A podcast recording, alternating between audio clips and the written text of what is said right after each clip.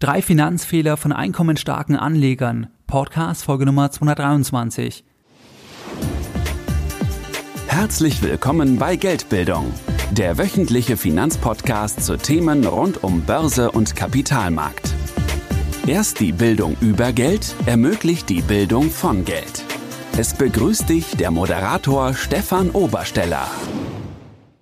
Herzlich willkommen bei Geldbildung. Schön, dass du dabei bist. Bei der heutigen Podcast-Folge möchte ich mich bei meinem Sponsor für diese Folge bedanken, und zwar beim Parkhotel Stuttgart und beim Hoteldirektor des Hotels, der selbst auch Hörer des Podcasts ist. Das Parkhotel Stuttgart ist ein Vier-Sterne Superior Hotel mit 220 Zimmern, 18 Tagungsräumen und einer eigenen Hausbrauerei mit selbstgebrautem Bier. Das Parkhotel Stuttgart ist ideal gelegen zum Flughafen und zur Messe. Das ist nur zwei Minuten entfernt davon. Und auch die Stuttgarter Innenstadt, die erreichst du in weniger als 25 Minuten mit den öffentlichen Verkehrsmitteln. Das Parkhotel Stuttgart hat eine eigene Tiefgarage mit Elektroladestationen und das Parkhotel Stuttgart ist privat geführt. Der Direktor des Hotels, der hat für die Community von Geldbildung ein spezielles Angebot. Und zwar, wenn du das nächste Mal in Stuttgart bist, wenn du in Stuttgart ein Hotel suchst, dann kannst du gerne im Parkhotel Stuttgart buchen und du kannst dir 10 Euro Rabatt auf die normale Tagesrate sichern, wenn du dein Zimmer telefonisch buchst und wenn du am Telefon das Stichwort Geldbildung nennst. Das zweite ist, wenn du vor Ort bist, das Hotel hat eine eigene Hausbrauerei und du bekommst ein selbstgebrautes Bier umsonst, wenn du der Bedienung das Codewort Geldbildung nennst. Du findest die Webseite des Hotels unter parkhotel-stuttgart.de. Ich verlinke dir die Webseite und alles weitere auch entsprechend in den Show Notes. Bei der heutigen Podcast-Folge Nummer 223, da möchte ich mit dir über drei Finanzfehler, drei Finanzirrtümer von einkommensstarken Anlegern sprechen. Lass uns direkt loslegen mit dem ersten Finanzfehler. Der erste Finanzfehler ist folgender Fehler, den ich immer und immer wieder beobachte. Und zwar wird die Diskrepanz zwischen dem Einkommen, was ja hoch ist, und der Rente, die erwartet wird, die Diskrepanz wird massiv unterschätzt. Diese Diskrepanz nennt man auch Versorgungslücke. Da sage ich gleich noch was dazu. Aber ich sehe das ganz häufig, dass Personen, die sehr gut verdienen, die denken, ich bezahle doch überall sehr viel ein, Betriebsrente, private Rentenversicherungen, gesetzliche Rente, die denken, sie bezahlen überall sehr viel ein und dann denken sie, da wird dann schon genügend Geld auch im Alter entsprechend in Form von monatlichen Zahlungen reinkommen. Das ist aber oft nicht der Fall, beziehungsweise die Lücke ist einfach oft sehr hoch, gerade bei sehr einkommensstarken Anlegern, weil einfach diese Instrumente, auf die man klassischerweise setzt, beziehungsweise auf die die meisten setzen, die können nur einen ganz kleinen Bruchteil schließen. Das heißt, die gesetzliche Rentenversicherung ist gedeckelt. Selbst wenn du immer den Höchstbetrag einbezahlst, dann wird die Rentenzahlung deutlich unter 3000 Euro liegen. Und auch bei Betriebsrenten, auch bei privaten Rentenversicherungen, da wirst du in den seltensten Fällen aus den Prämien, auch bei Riester oder Rürup, da wirst du in den seltensten Fällen bei den Prämien am Ende dann eine Rentenzahlung haben, wenn du alles zusammenzählst, wo du auf das Gleiche kommst, was du während deiner Erwerbstätigkeit verdienst. Vor allem dann, wenn du ein sehr, sehr gutes Einkommen hast. Und das überrascht dann viele. Das sehe ich eben häufiger, dass viele dann, ja, wirklich auf dem falschen Fuß erwischt werden, wenn sie feststellen, dass sie in der Rente im Alter nur noch einen Bruchteil haben von dem, was sie vorher eigentlich verdient haben, also an monatlichen Zahlungen. Und wenn dann nicht entsprechend vorgesorgt wurde, wenn dann nicht entsprechend Vermögen aufgebaut wurde, dann muss man sich einschränken, wenn man einfach den gleichen Lebensstandard haben möchte im Alter wie während der Erwerbstätigkeit. Kommen wir zum Thema Versorgungslücke. Die Versorgungslücke, das ist die Diskrepanz zwischen den Einnahmen während der Erwerbstätigkeit und dem, was man in der Rente bezieht. Die tatsächliche Versorgungslücke kann gänzlich anders aussehen, weil es kann ja sein, dass du im Alter in der Rente aufblühst und plötzlich viel mehr Aktivitäten machst, war beispielsweise bei meinem Großvater so, der war das halbe Jahr auf Kreuzfahrtschiffen unterwegs, der hat im Alter in der Rente sicherlich wesentlich mehr ausgegeben wie während seiner Erwerbstätigkeit, weil er da gar keine Zeit hatte zum Geld ausgeben. Kann bei dir auch so sein, dass du im Alter noch mehr Geld brauchst, dann wäre die tatsächliche Versorgungslücke noch größer oder es könnte auch sein, dass du weniger Geld brauchst, weil beispielsweise während der Erwerbstätigkeit ein großer Punkt die Kreditrate ist fürs Haus. Das fällt dann vielleicht weg, weil das Haus abbezahlt ist oder weil du generell einfach weniger machst oder eher Tätigkeiten machst, die weniger Geld kosten, wenn du im Alter bist. Das heißt, die tatsächliche Versorgungslücke, die kann größer sein oder kleiner sein gegenüber der Diskrepanz zwischen dem Einkommen während der Erwerbstätigkeit und dem Einkommen, wenn du in Rente gehst. In jedem Fall wird es oft von einkommensstarken Anlegern unterschätzt. Ein kleines Beispiel, angenommen du bist Geschäftsführer, du verdienst sehr, sehr gut, du verdienst 10.000 Euro netto pro Monat morgen gehst du in Rente. Du gehst morgen in Rente und erhältst aus allen Quellen 5000 Euro pro Monat. Beispielsweise gesetzliche Rente, dann hast du eine sehr gute Betriebsrente, dann hast du noch private Rentenversicherungsverträge, dann hast du meinetwegen noch eine Riester-Rente. Das heißt, am Ende des Tages kommst du auf 5000 Euro. Das heißt, deine Rentenlücke ist 5000 Euro, weil du ja vorher 10.000 netto verdient hast, beziehungsweise 50 Prozent. Wenn du 5000 Euro Rentenlücke hast, wenn wir sagen, du willst im Alter das gleiche Geld ausgeben, wie was du vorher als Geschäftsführer während deiner aktiven Arbeitstätigkeit ausgegeben hast, die 10.000 Euro, dann brauchst du ja 60.000 Euro pro Jahr in irgendeiner Weise ein Einkommen zusätzlich. Was steht da dahinter?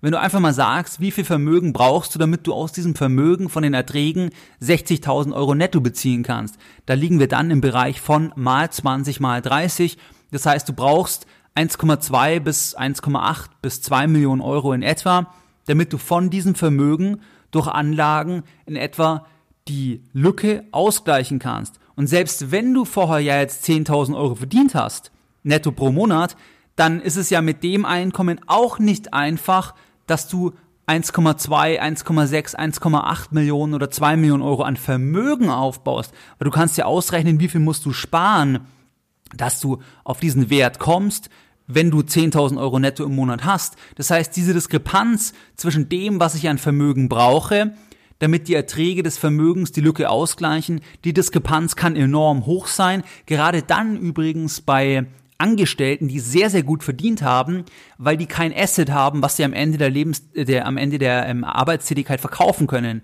Das heißt, wenn du Unternehmer bist, dann kannst du ja vielleicht deine Firma verkaufen am Ende. Du hast ein Asset, wo du einen Einmalbetrag bekommst, wo du dann investieren kannst, wenn du die Firma verkaufst. Aber bei einem Angestellten, der ein sehr hohes Einkommen bezieht, der muss aus dem Einkommen während der Erwerbstätigkeit definitiv entsprechend die Vorsorge leisten, damit die Lücke dann nicht zum Beispiel 50 Prozent, 60 Prozent oder mehr vielleicht sogar noch ausfallen könnte. Kommen wir zum zweiten Punkt. Was ist der zweite Finanzfehler von einkommensstarken Anlegern? Der zweite Finanzfehler, den ich häufiger sehe, das ist der Fehler, dass wirtschaftliche Fehlentscheidungen nicht so schnell auffallen, weil ja erstmal genügend Geld reinkommt. Das heißt, wenn genügend Geld reinkommt, dann ist vielleicht die Versicherung A, die Versicherung B, die Versicherung C, die man hat, die am Anfang des Monats weggehen, ja, ist Geld, aber es ist auch nicht so schlimm, das wird schon irgendwas bringen. Das heißt, die Fehlentscheidung, vielleicht, dass man die Versicherung gar nicht braucht oder dass die Versicherung viel zu teuer ist, die wird gar nicht so leicht erkannt, weil der monatliche Betrag erstmal gar nicht so schlimm ist im Verhältnis zum hohen Nettoeinkommen. Was aber hier oft vergessen wird, dass man halt auch das verwenden kann und es beispielsweise in einen ETF-Sparplan investieren kann und dann am Ende seiner Berufstätigkeit einfach einen Vermögenswert hat und davon dann leben kann, beziehungsweise davon dann die Versorgungslücke entsprechend schließen kann. Das heißt, man sieht vielleicht nur den monatlichen Betrag von 500 Euro, man sieht aber nicht, dass 6000 Euro pro Jahr, die man investiert, über 20 Jahre auch einen großen Betrag ausmachen. Und das sehe ich oft bei einkommensstarken Anlegern, dass die halt sagen, ja, 2, 3, 500 Euro, 1000 Euro ist jetzt vielleicht für die Person aktuell nicht viel, aber trotzdem vergessen sie, was sie damit an Vermögen aufbauen und sie erkennen auch die Unterscheidung zwischen Einkommen und Vermögen nicht. Das schauen wir uns gleich im dritten Punkt noch an. Aber der zweite Punkt, der zweite Finanzfehler, wirtschaftliche Fehlentscheidungen fallen bei einkommensstarken Anlegern nicht so schnell auf. Ich denke dabei an das Thema Überversicherung. Das heißt, ganz viele haben aus meiner Sicht zu viele Versicherungen, weil man natürlich sich lieber gegen alles absichern möchte, okay. Aber es ist halt trotzdem die Frage, was macht wirklich Sinn was macht keinen Sinn. Und hier ist halt oft die Situation, dass gerade einkommensstarke Anleger dann natürlich beispielsweise einen Versicherungsberater im Umfeld haben. Und es gibt sehr, sehr gute Versicherungsberater oder Versicherungsmakler. Aber man muss halt sagen, für einen Versicherungsmakler ist halt jetzt zum Beispiel ein Ding-Pärchen, ein Double-Income-Paar, was in München beide top verdienen, beide zum Beispiel in der Strategieberatung arbeiten seit vielen Jahren das ist halt ein, ja, ein Sechser im Lotto mit Zusatzzahl von den Versicherungsmakler und nicht, dass das ein schlechter Mensch ist, aber man muss halt sagen, dass es sein kann, dass dann Produkte angeboten werden, die man nicht unbedingt braucht in der Situation jetzt von diesem Double Income Paar und ja, hier sehe ich einfach, die Tendenz zur Überversicherung. Muss auch am Ende jeder selber entscheiden natürlich, aber man sollte es sich anschauen. Das heißt, dass du trotzdem auch schaust bei Versicherungen oder auch natürlich teure Produkte, teure Anlageprodukte fallen nicht so stark auf, weil man, ja, wenn man vielleicht gar keine Zeit hat, weil man ja so viel arbeitet, das genau anzuschauen. Und ein weiteres, ein weiterer Punkt ist auch das Thema Prokrastination. Das heißt, man arbeitet zu viel, man legt vielleicht Geld auf die Seite, aber am Ende des Tages kümmert man sich nie darum, weil man gar keine Zeit hat.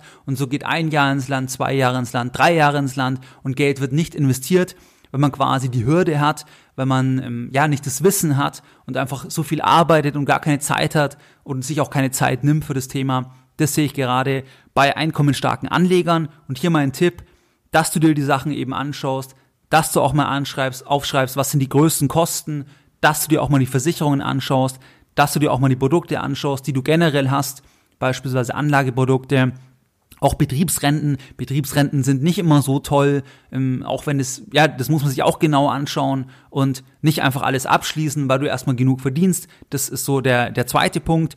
Und was ist jetzt der dritte Finanzfehler?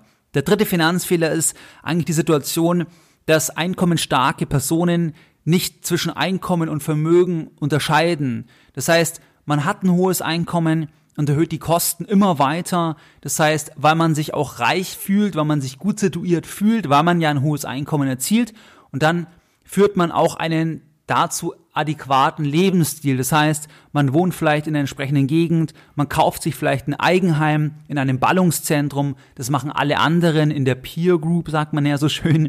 Die machen das auch, die erwarten das auch. Dann braucht man die teuerste Küche, weil wenn man die anderen dann einlädt, man ist ja sehr erfolgreich im Beruf, dann braucht man eine Küche für 30, 50, 60.000 Euro kann man alles machen, aber man darf ja nicht vergessen, Einkommen ist nicht Vermögen und reich bist du vor allem dann, wenn du halt konserviertes Einkommen hast und das ist Vermögen. Das heißt, wenn dein Einkommen wegfällt, wenn du nicht mehr arbeitest, dann bist du ja nicht reich, sondern reich bist du ja, wenn du aus dem Einkommen so viel Vermögen aufbaust, dass du dann einfach davon leben kannst, beziehungsweise in gewissen Teil zumindest bestreiten kannst. Und das vergessen viele. Das heißt, sie verdienen immer mehr, geben immer mehr aus, fühlen sich über das hohe Einkommen reich, sind aber vermögenstechnisch eigentlich arm. Ich habe da einige Beispiele in meinem weiteren Umfeld, die zwar sehr, sehr gut verdienen, also sogar, ja, ich sag mal, wirklich im hohen sechsstelligen Bereich jährlich, aber die trotzdem nicht unbedingt viel Vermögen haben.